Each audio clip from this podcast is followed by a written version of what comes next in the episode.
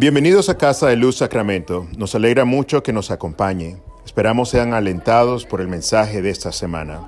Que la gracia del Señor Jesucristo sea siempre con ustedes. Y habiendo dicho eso, creo que voy a cortar este, esta predicación en dos partes para poder tener suficiente tiempo para exponer bien esta porción de la escritura. Ah, la, la, hace un, un mes atrás, ustedes saben que mi familia y yo estuvimos de vacaciones y cuando estábamos en la, en la isla, en un, un, sábado creo, salimos a la, a la parte, a, la, a, la, parte sur de la isla a visitar algunos sitios históricos y eso, y en el camino hay un, hay un lugar donde, donde uno este, puede mirar toda la, la, costa y lo hermoso de la isla y todo, y nos paramos ahí por un momento en ese mirador y estaba una mujer ahí, ah, una mujer nativa de, de Hawái, y este y ella nos vio y muy amable nos saludó y dijo oh brown people dijo los brown people nos entendemos bien y este se acercó a nosotros muy amable y platicó con nosotros. Y mientras ella platicaba yo platicó con nosotros por mucho tiempo y, mientras ella platicaba no pude dejar yo de notar el amor y el fervor con el que ella hablaba de su país de su isla. Hablaba de hablaba de su de su de su de su isla, de Hawái, de su pueblo, de su cultura, como algo tan especial. Y ella dijo, nos dijo a nosotros, dijo, yo soy cristiana, dijo, esa es mi herencia, yo soy, yo soy una hija de Dios, yo soy cristiana, pero también soy de Hawái, dijo, yo soy, yo soy nativa de aquí, dice, yo amo mi, mi, mi tierra, yo amo mi cultura, mis costumbres. Y, y mientras yo la veía ella hablar por mucho tiempo, ella compartió ese amor, esa, ese deseo de ver algo más lindo en su, en su, en su, en su territorio. Ella hablaba de que la gente viene y no lo cuida y de que ellos están muy preocupados porque lo están destruyendo poco a poco y esto y lo otro. Y me quedé pensando en eso, como una persona puede tener ah, tanta pasión por algo que es tan cotidiano. La mayoría de nosotros perdemos la, la capacidad de asombrarnos después de que disfrutamos de algo por un tiempo, ¿no les parece? Cuando nacen nuestros hijos, ¿verdad? los primeros, nunca dejan de asombrarnos nuestros, hijos, pero cuando los recibimos en nuestros brazos la primera vez es, es, una cosa emocionante, nos cambia la vida, pero a medida que van pasando los, los días y los meses y los años, se vuelven algo cotidiano en nosotros, ¿verdad? Algo común y a veces cuando se van por ahí algún, algún field trip o algo decimos, ay, unas vacacioncitas de los niños, qué bueno que se fueron. Nos ocurre lo mismo con el trabajo, nos pasa lo mismo con la relación matrimonial. Aquello que era algo muy hermoso, era algo muy extraordinario, eventualmente se convierte en algo así como que es lo cotidiano. Es lo, es lo que hacemos todos los días. Aquello que nos llamó tanto la atención, aquello que nos, que nos agradaba tanto, que nos, nos llenaba de asombro, ahora es algo sencillo. Eso también nos pasa en la vida cristiana. De hecho, les decía la semana pasada que uno de las, de las comentarios, quejas que Dios tiene, que Jesús tiene contra la iglesia en Éfeso, es que ellos han abandonado su primer amor. Es decir, han perdido la capacidad de asombrarse, disculpen, y, y han dejado que aquello que es asombroso se convierta en algo tan común que pierde el sentido. ¿Les ha pasado eso a ustedes? Que algo que debiera ser hermoso por, por sí mismo, por lo que es, de repente pierde su valor porque, porque ya no nos asombra como nos asombraba antes. Nos pasa con nuestras amistades, nos pasa, como les decía antes, con nuestro trabajo, nos pasa con, con nuestra relación con otras personas. Bueno, no estamos exentos nunca de que lo asombroso de nuestra vida se convierta en algo ah, a nosotros los cristianos a veces nos sucede algo muy parecido en nuestra relación con Dios y nuestra relación con su iglesia. Cada domingo que nos reunimos les hago, les, hago el esfuerzo por recordarles lo que significa estar aquí juntos. No es solamente una reunión, no es solamente este, el momento cuando nos vemos todos contentos y felices, no solamente el momento cuando recibimos ánimo de otros. No, no, algo, algo increíble ocurre cuando estamos juntos. ¿sí? La presencia de Dios está entre nosotros, de una forma real. ¿sí? Y muchas veces lo que nos pasa a nosotros los, los, cristianos y a mucha otra gente es que este misterio de la vida cristiana, este misterio de la, de la reunión del pueblo de Dios, este misterio de la iglesia se vuelve tan cotidiano que llega a convertirse en una actividad más de nuestras vidas. Ya no anticipamos lo que Dios va a hacer con nosotros cuando nos reunimos, vamos porque tenemos que ir. Ya no anticipamos que Dios va a mostrarse de una manera entre nosotros, vamos porque tenemos que cumplir nuestro, nuestro deber religioso. Ya no, ya no estamos anticipando que Dios nos va a mostrar algo de su palabra o nos va a hablar a través de las oraciones o su espíritu va a descender sobre nosotros de una manera diferente. Vamos porque es domingo y tenemos que hacerlo. Y si lo podemos hacer en una hora y media, entonces mucho mejor porque tenemos el resto de la tarde libre. Ahora, este no es un problema nuevo para la gente. Este no es un problema nuevo para la iglesia. Incluso si usted no es un, no es un cristiano, no es un creyente, si usted viene a observar, usted muy pronto se va a acostumbrar a esto. Y se va a acostumbrar a, a, los cantos y a lo que dicen los cantos. Y se va a acostumbrar a la mesa del Señor. Y se va a acostumbrar a las oraciones. Y se va a acostumbrar a lo que pasa. Y de repente esto puede convertirse en algo muy, muy común. El capítulo pasado de la carta de San Pablo a Timoteo estábamos viendo que estábamos viendo que la iglesia de Éfeso tenía un problema grave con la doctrina y la doctrina, la falsa doctrina estaba comenzando a afectar otras áreas de su vida, otras áreas de la vida de la iglesia. Y lo que vamos a ver hoy es que la iglesia también tenía problemas con, con su adoración. En el primer capítulo Pablo los, los, los exhorta a que tengan cuidado de su doctrina y en el capítulo que vamos a ver hoy, Pablo empieza a exhortar a la iglesia porque están, están perdiendo el fervor en la adoración, particularmente en el asunto de orar juntos, de, de, de, lo que hace la iglesia cuando se reúne. Entonces la porción del pasaje que vamos a ver hoy, esta porción, Pablo le escribe a la iglesia a través de Timoteo para continuar corrigiendo lo que estaba afectando a la iglesia. Y por algún motivo Pablo ve la necesidad de exhortar a los creyentes, a la iglesia, a orar. Qué raro, ¿no? Qué raro, no sabe que los cristianos somos conocidos porque oramos mucho. Ese Pablo a veces se le olvida que, que la iglesia, pues, si por algo es reconocida, es porque siempre está dispuesta a, orar y hacer, hacer su, su obra en, en oración. No es cierto. El texto está dividido en dos partes que vamos a ver hoy. La primera, de los versículos 1 al casi hasta el 15 y, y un poquito más adelante, perdón, en el, capítulo 2, el, el, versículo 1 al 8 está dividido, disculpen, me, me, confundí con el capítulo 1, pero estamos en el 2. Del versículo 1 al 8 está, está, está dividido y luego del 8 en adelante. La primera parte le habla a la iglesia, particularmente a los hombres, y trata la importancia de la, de la oración al reunirse pero sobre todo el papel de la oración en la adoración colectiva de la iglesia. La primera parte del pasaje habla del problema que Éfeso está teniendo en cuanto a la adoración colectiva, pero particularmente parece como que la iglesia en Éfeso no están orando y, y, podemos darnos cuenta por qué Jesús les diría al final, ¿verdad? Ustedes han perdido su primer amor, porque si en algún área nos enfriamos los cristianos, cuando empezamos a enfriarnos es que dejamos de buscar la presencia de Dios en oración.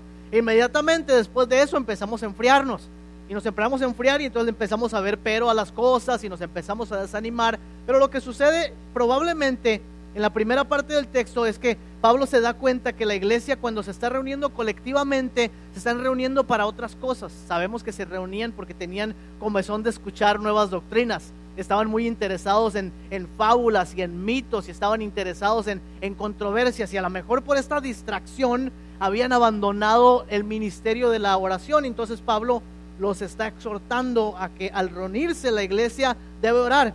Básicamente el pasaje, si ustedes lo leen conmigo, dice de la siguiente manera, les exhorto ante todo que se hagan plegarias, oraciones, súplicas, acciones de gracias por todos, especialmente por los gobernantes, literalmente dice por los que están en eminencia y por las autoridades para que tengamos paz y tranquilidad y llevemos una vida piadosa y digna. Esto es bueno y agradable delante de Dios, nuestro Salvador, pues Él quiere que todos sean salvos y lleguen a conocer la verdad. Porque hay un solo Dios y un solo mediador entre Dios y los hombres, Jesucristo hombre, quien dio su vida como rescate por todos. Este testimonio Dios lo ha dado a su debido tiempo y para proclamarlo me nombró heraldo y apóstol. Digo la verdad y no miento. Dios me hizo maestro de los gentiles para enseñarles acerca de la fe. Entonces la primera parte del texto básicamente dice que la iglesia cuando se reúne debe orar.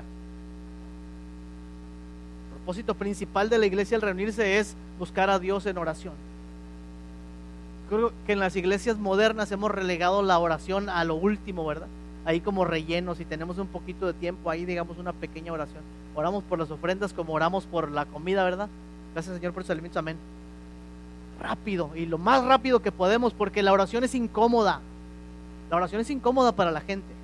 Es incómoda para el creyente y es, más incómoda para el no creyente. Dice, ¿qué hace toda esta gente ahí hablando a, algo, a nada, al, al, cielo, verdad? Algunos lloran, otros levantan las manos, otros en silencio. Pero básicamente el pasaje nos dice que, que debemos orar cuando nos reunimos por todas las personas, por, por los humildes y por los, por los pobres, por los enfermos, por los comunes y corrientes y también por los que están en una posición de poder, por los que están en eminencia, dice el texto. Y también nos dice que la iglesia debe orar de muchas formas, debe orar haciendo plegarias, oraciones, súplicas, acciones de gracias. Eso es básicamente el versículo 1 al 8. La segunda parte del capítulo también tiene que ver con la adoración. Habla del lugar de la mujer en la vida de la iglesia y en la adoración colectiva, pero este pasaje es un poco más complejo. Así es que lo voy a dejar para un poquito más adelante. Este pasaje es complejo porque pareciera decir algo que, que no, que en realidad pareciera decir, es uno de estos pasajes que parece decir algo cuando en realidad está diciendo todo lo contrario. Entonces hay, ha habido una interpretación muy nociva de este pasaje de las mujeres que ha dañado mucho no solamente a las mujeres, pero también ha dañado mucho a la iglesia. Vamos a hablar un poquito más acerca de, de eso. Y antes, pero antes de eso, permítanme una vez más preguntar, ¿por qué la oración es un aspecto tan importante en la adoración colectiva de la iglesia? Sabemos que todas las religiones del mundo tienen una forma de oración, ¿no es cierto? Todas las religiones del mundo oran de alguna manera, tienen oraciones. Es algo que está en el corazón del hombre. Buscamos hacia, hacia, hacia los cielos, ¿verdad? La primera vez que la oración aparece en la Biblia es en, es en Génesis, cuando dice que, que creo que está hablando de Enoch, Enoch y dice, habla de Enoch y su descendencia, dice, en aquel tiempo los hombres comenzaron a invocar el nombre del Señor.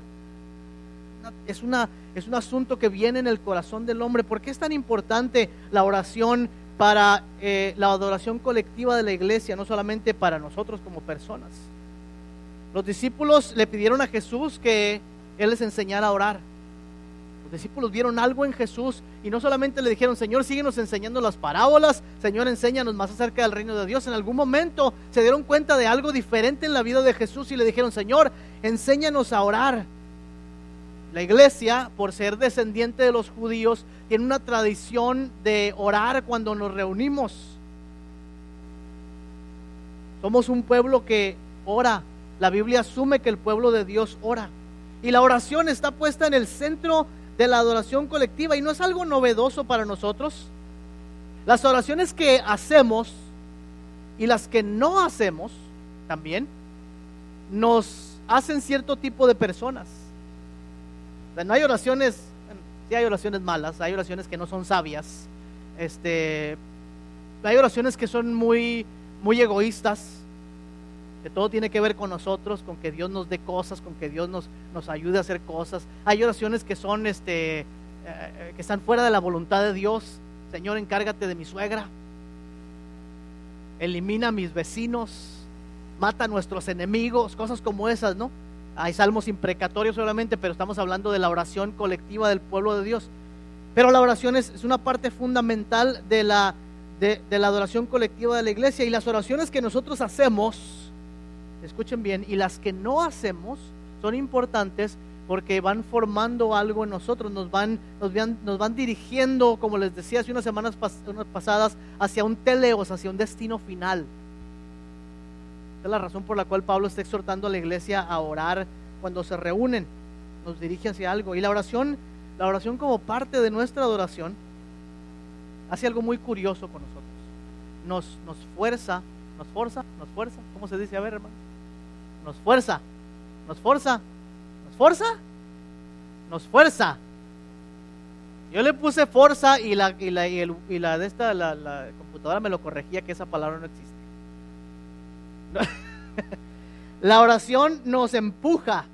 Ahí va, ¿eh? Eh, nos obliga a enfrentar cosas que no queremos enfrentar. ¿eh? Nos enfrenta con nosotros mismos, con nuestras debilidades, con nuestros egoísmos, con nuestros deseos personales. Nos lleva a estar en conflicto con quienes somos nosotros y también nos lleva a reconocer quién es Dios. Nos, nos, nos lleva a enfrentar siempre que dependemos de algo o de alguien. Y el punto es este.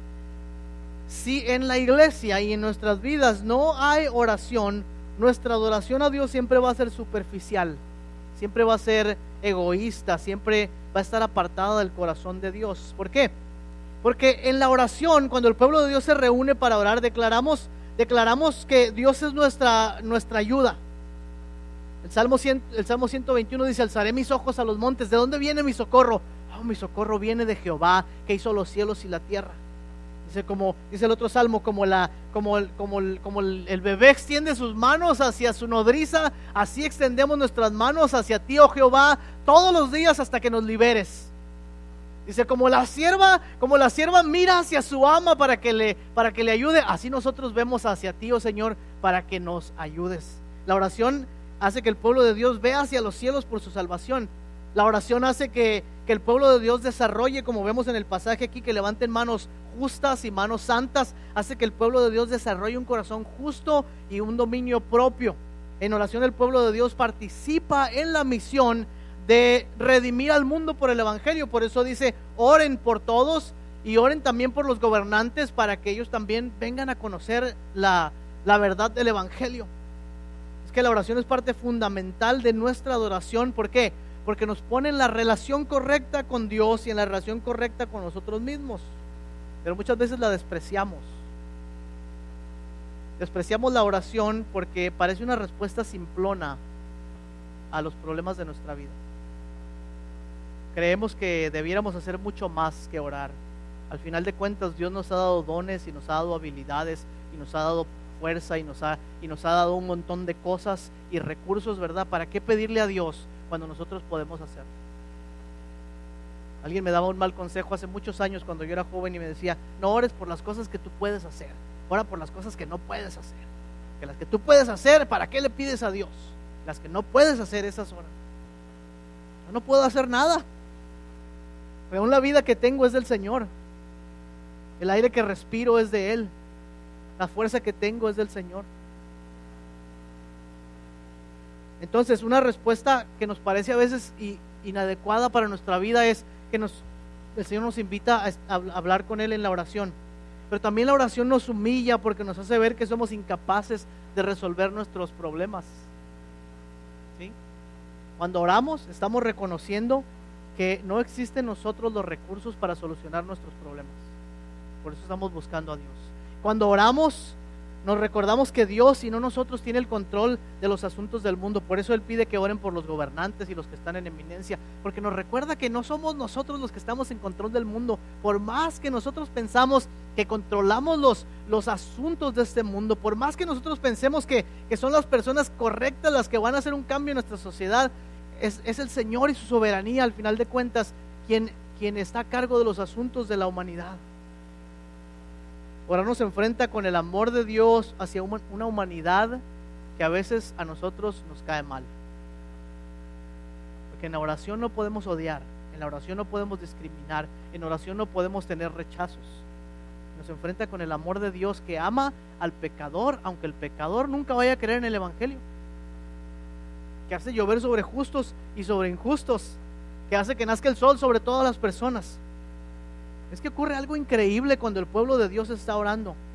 Cuando estamos juntos orando, y esto lo aprendimos de nuestros antepasados los judíos, ¿verdad? Si se humillare mi pueblo sobre el cual mi nombre es invocado, dice el Señor, y, y buscar en mi rostro, yo oiré desde los cielos y perdonaré sus pecados y sanaré su tierra. Pero la oración en la iglesia, hermanos y hermanas, está en crisis porque no creemos que tenga un lugar prominente en el culto. Dios se agrada, dice el versículo que estamos leyendo ahí, Dios se agrada cuando la iglesia está orando. Dice, esto es bueno y agradable delante de Dios, que ustedes pidan, que ustedes levanten oraciones y peticiones. A Dios le agrada, pero a veces a la, iglesia, al menos en la de nuestros días, no le agrada mucho, porque orar no es entretenido. Y estamos muy acostumbrados a estar entretenidos. Pero la oración no es entretenida. A veces es aburrida. Amén o no amén. a veces nos dormimos cuando estamos orando. A veces no tenemos nada que decir. A veces tenemos tanto que decir, pero no tiene nada que ver con Dios, tiene todo que ver con nosotros. A veces no queremos orar, a veces nos sentimos, nos sentimos este, eh, em, indignos de venir a Dios en oración y a veces la oración, a veces sí nos llena de algo hermoso, pero la mayoría de las veces es difícil. La iglesia de nuestros días no está acostumbrada a orar porque está muy acostumbrada al entretenimiento. Tenemos mucho tiempo para orar en el servicio porque tenemos que incluir seis canciones.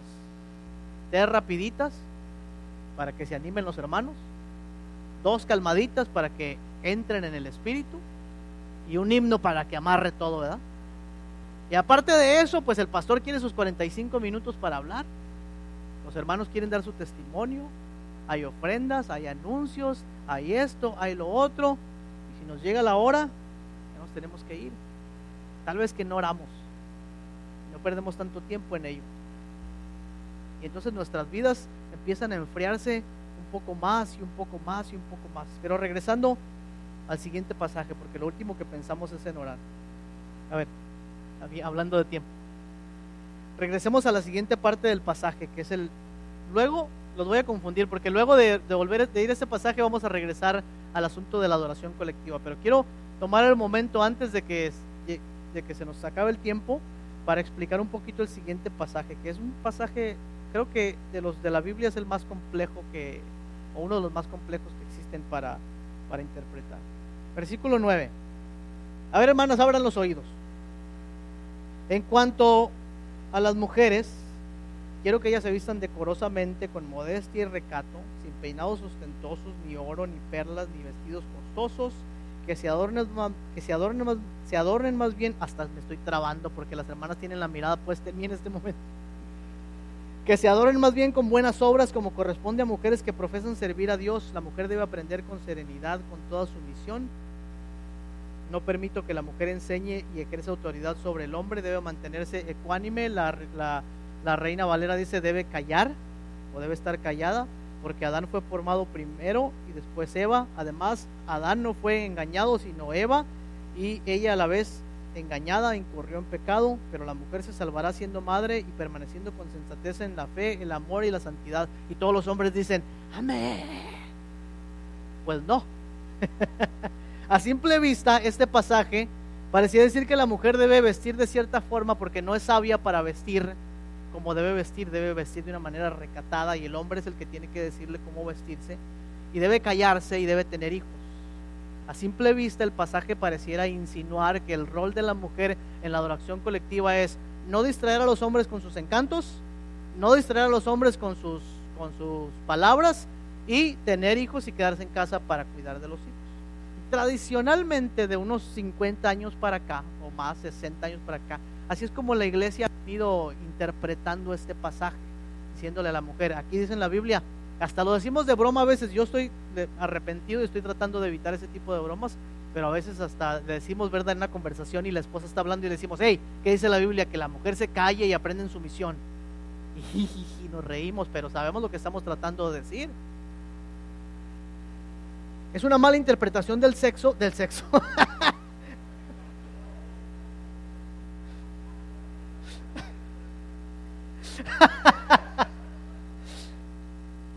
Pues es que estamos hablando de hombres y mujeres. Tengo que, ustedes, ustedes son los que tienen la mente cochambrosa porque estamos hablando de, de sexo de hombre y mujer y ustedes están pensando en otra cosa.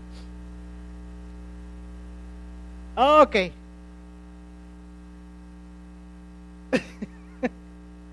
Entonces, una mala interpretación del texto hace de la mujer, mire, una mala interpretación de, este, de esta escritura hace de la mujer un accesorio de la, de la adoración colectiva.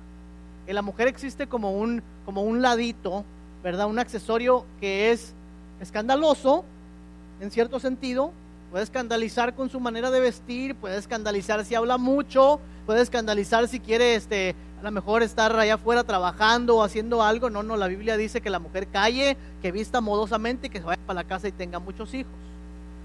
Una interpretación eh, nociva. El lugar de la mujer, para los que han interpretado este pasaje así es, es no dar problemas, es callarse y tener hijos. Ya lo dije tres veces, pero quiero que se les grabe bien, porque eso es lo que usualmente interpreta la gente en este pasaje. Y esta idea, esta idea de que la mujer es incontrolable y es parte de los problemas de los hombres en la iglesia, es una manera opresiva de interpretar el texto bíblico, una manera opresiva para mantener a la mujer a los márgenes de la adoración colectiva fundador del Ejército de Salvación, que, de donde pertenecimos mi esposo y yo por muchos años, cuando inició el movimiento, y los, que estudian los movimientos de iglesias dicen que es uno de los movimientos más grandes que ha existido en la historia de la iglesia. Este, este hombre, que era un hombre eh, apasionado por el Evangelio, decía, mis mejores hombres son mujeres. Mejores hombres son mujeres, decía. Entonces, cuando vemos este pasaje así, vemos que la mujer es relegada a cierto a, cierta esquina de la, de la adoración colectiva, estamos, estamos contradiciendo la Biblia porque Jesucristo no trataba así a las mujeres. ¿O sí? Y ciertamente el, apóstol Pablo no trataba así a las mujeres. En Gálatas y en otras cartas tenemos que el apóstol dice, en, el, en el Evangelio no hay hombre ni mujer. En el Evangelio somos, somos uno. obviamente el pasaje no está diciendo que la mujer es un accesorio de la iglesia sino que la mujer es una parte fundamental de la adoración colectiva de la iglesia. Lo sabemos porque Cristo no piensa así y Pablo no piensa así y nuestro Dios no piensa de esa manera. No sabemos que hay otra cosa que el pasaje está tratando de decir, pero nosotros lo hemos malinterpretado porque lo malinterpretamos siempre, ¿no? Cuando queremos oprimir a alguien malinterpretamos la Biblia. Y ha habido textos y textos y predicaciones acerca de por qué la esclavitud es bíblica. Y en, en los, en los en la historia de nuestro país, ¿verdad? Había predicadores que exponían los textos bíblicos donde ellos podían comprobar con la palabra de Dios que la esclavitud era, era algo bíblico. Eran patrañas que se habían inventado porque eh, eh, interpretaban mal escritura para su beneficio. Este es uno de esos pasajes que la iglesia ha interpretado mal muchas veces. Vamos a llegar allá más adelante, pero quiero darles una interpretación que escuché hace poco de un profesor, director del... Eh, vicepresidente del seminario Denver, de aquí en los Estados Unidos, y profesor en, algunas escuelas eh, teológicas muy importantes. Gary Hogg se llama, el Carlitos lo va a conocer porque es también profesor invitado del seminario, y algunos de los muchachos que van, van a estar en el seminario, es profesor invitado del, seminario Sioux Falls, donde, donde eh, están estudiando los jóvenes y su servidor también. Él se llama Gary Hogg y Gary estaba haciendo un trabajo de investigación en la, en la carta de Pablo, a la primera carta de Pablo a Timoteo, y él en su investigación doctoral, él eh, explica este pasaje de una manera fascinante. Él dice que cuando estaba ah, estudiando este pasaje, su, su, mentor lo animó a buscar, eh, lo animó a buscar escritos que no eran de la Biblia, pero que eran de la época. Encontró particularmente una novela que fue escrita en los años 60 y 62 de la era cristiana, muy cerca del tiempo cuando Pablo estaba en Éfeso, cuando la iglesia en Éfeso estaba, estaba, este, estaba empezando a, ser formada.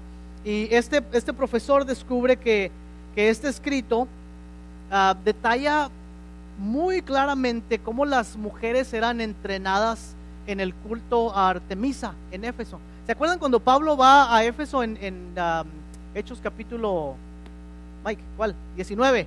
Hechos capítulo 19, Pablo llega a Éfeso. ¿Se acuerdan que se arma un alboroto porque los, efesios, los efesios dicen, eh, eh, Artemisa es la, es, la, es la, diosa de las diosas, algo así por el estilo, no, no recuerdo bien el pasaje, pero Artemisa es la diosa más grande de todo el mundo y se armó un alboroto en, en, Éfeso precisamente porque el culto a Artemisa era el, más grande, de hecho era tan grande que el templo a Artemisa en Éfeso era la segunda maravilla del mundo antiguo.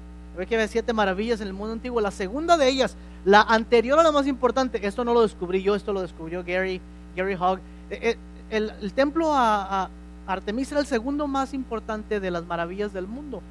Y, él descubrió en este, en este escrito, a ver si no los aburro con esto, lo que pasaba, ok, cuando las jovencitas entraban a, una edad este, en la que podían entender su vida social, eran llevadas al templo de Artemisa. En el templo de Artemisa las jovencitas eran, eh, eh, eran educadas en la adoración del culto a Artemisa. Una de las maneras en que eran educadas era su manera de vestir.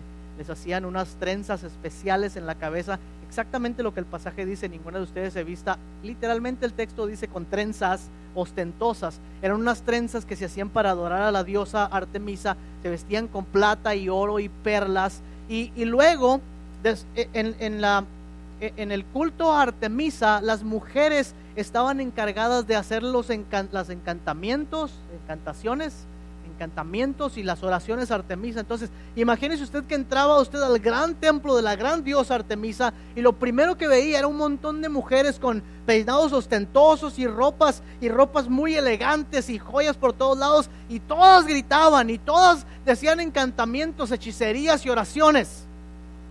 Entonces, algunas de estas mujeres habían conocido el evangelio. Y cuando Pablo le escribe a Timoteo para que corrija la iglesia en Éfeso, profesor Gary Hawk dice que probablemente él tiene en mente esta costumbre de las mujeres en, Efesio, en Éfeso, donde las mujeres llevaban esos vestidos ostentosos y, las mujeres eh, en la congregación de, la diosa Artemisa eran las meras meras, porque ellas eran las que hacían las maleficios o lo que sea que hacían ahí. Todavía más aún, eh, lo que él descubre es que eh, las mujeres de ese tiempo eh, la, sociedad en general creía que Artemisa era la madre de todo lo creado, todo provenía de ella. Los hombres venían de Artemisa y ella era la diosa del nacimiento. Y si usted desobedecía a Artemisa y usted era mujer, usted podía morir dando a luz. Entonces las mujeres tenían un gran temor, las mujeres de Éfeso tenían un gran temor por lo que la diosa Artemisa les pudiera hacer. Pudiera dejarlas estériles, pudiera dejarlas o pudiera matarlas en el momento de estar dando a luz. Por eso el pasaje dice, pero se salvará dando a luz. Y lo que Pablo está diciendo es, ustedes no tienen que preocuparse de esa diosa. Nosotros creemos en un solo Dios verdadero y en Jesucristo el único mediador entre Dios y los hombres. Artemisa no tiene nada que ver con ustedes, pero está corrigiendo un problema que la gente traía de sus, de sus costumbres paganas. No está diciendo que la mujer debe callarse en las congregaciones está diciendo que si una mujer tiene eso, e, esa cultura religiosa que trajo del, del, del, culto a Artemisa, en la iglesia cristiana creemos de una manera distinta, creemos que Dios creó al hombre, ¿verdad? Y que la mujer fue engañada y que el hombre fue engañado después de que la mujer le ofreció el fruto, no como ellas creían que Artemisa era la dueña de todo y los hombres, los más masculinos, eran los que habían este los que habían echado todo a perder. ¿Ya los aburrí o no? Era un paréntesis porque quería explicar ese texto para que no se quedaran con la idea y luego el marido llegue a la casa y le diga, hoy leímos en la escritura que dice, la mujer calle en la congregación porque no le permito a la mujer tener autoridad sobre el varón. Esa es la siguiente parte del texto que debo explicar. La palabra autor, autoridad, es de la raíz autor. O sea, Artemisa era la autora de los hombres en, el, en, el, en la cultura de, los de los efesios.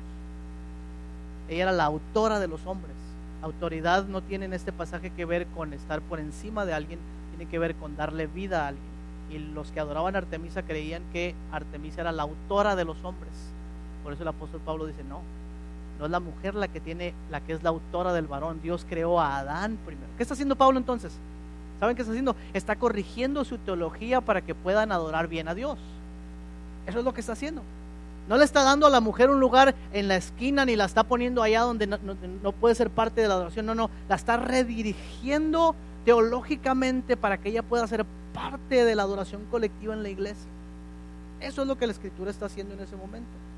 Eso es lo que está pasando ahora. Entonces lo que está diciendo es que así como los hombres no deben abandonar, volvemos al pasaje anterior, así como los hombres no deben abandonar la oración buscando sus propias soluciones. Las mujeres no deben temer ni cómo las percibe el mundo, ni qué amenazas les hace la cultura o la religión falsa, ni qué imagen deben mantener a fin de servir a Dios. Ya han sido como el hombre libertadas por Cristo Jesús para proclamar el poder de la resurrección.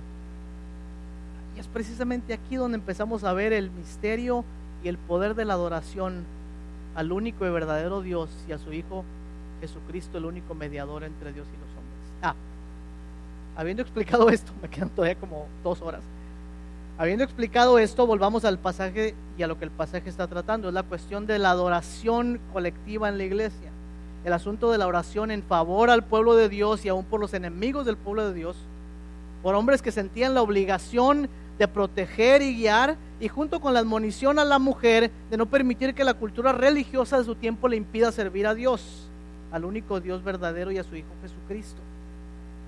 Ahora, si ustedes ven este, bien este mensaje, donde el apóstol Pablo les está diciendo a los hombres, ustedes levanten manos santas y sin contiendas, sean, sean justos en sus oraciones, vivan una vida justa, oren por los gobernantes, aquellos que los persiguen, no oren para bendecir, no, no está diciendo oren para, para que les vaya bien a los gobernantes, dice, oren por ellos para que vengan al conocimiento de Cristo Jesús. Dice, ustedes levanten esas manos porque el Señor está a cargo de todas las cosas. Si ustedes mujeres no tengan miedo de lo que puede pasar cuando ustedes son parte del pueblo de Dios, porque ustedes ya no son esclavas de Artemisa, son hijas, son hijas de Dios. Estoy parafraseando. ¿Y qué sucede entonces? Es un mensaje libertador. Si alguien viene a usted y le dice, hermano, tú no tienes que preocuparte por, las, por las políticas migratorias de este país, porque Dios está en control de tu vida. Eso es un mensaje liberador. ¿Sí? Tú no tienes que preocuparte por los huracanes, tienes que prepararte, pero al final de cuentas nuestro Dios es quien nos va a proteger. Si ese es el mensaje de la adoración colectiva en la iglesia, lo que el Señor está diciendo es, si ustedes me adoran a mí, al único y verdadero Dios, y sirven a Jesucristo, el único mediador entre Dios y los hombres, no hay nada de qué preocuparse en el mundo. Porque Dios tiene todo bajo control. Es algo muy similar a lo que cuando Dios sacó al pueblo de Egipto y los libró de la mano de los egipcios y juzgó a los dioses de los egipcios y los destruyó a todos.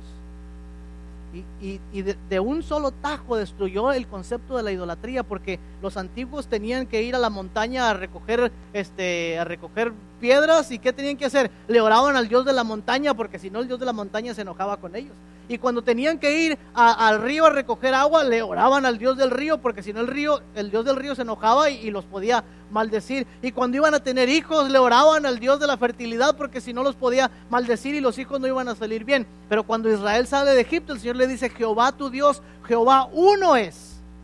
Y no tendrás dioses ajenos delante de mí. Dios dice, afuera todos los dioses falsos, hay un solo Dios y ese Dios soy yo. Es un mensaje liberador para la iglesia. Vamos a dejar hasta ahí, vamos a dejar la segunda parte de esta enseñanza para la próxima semana.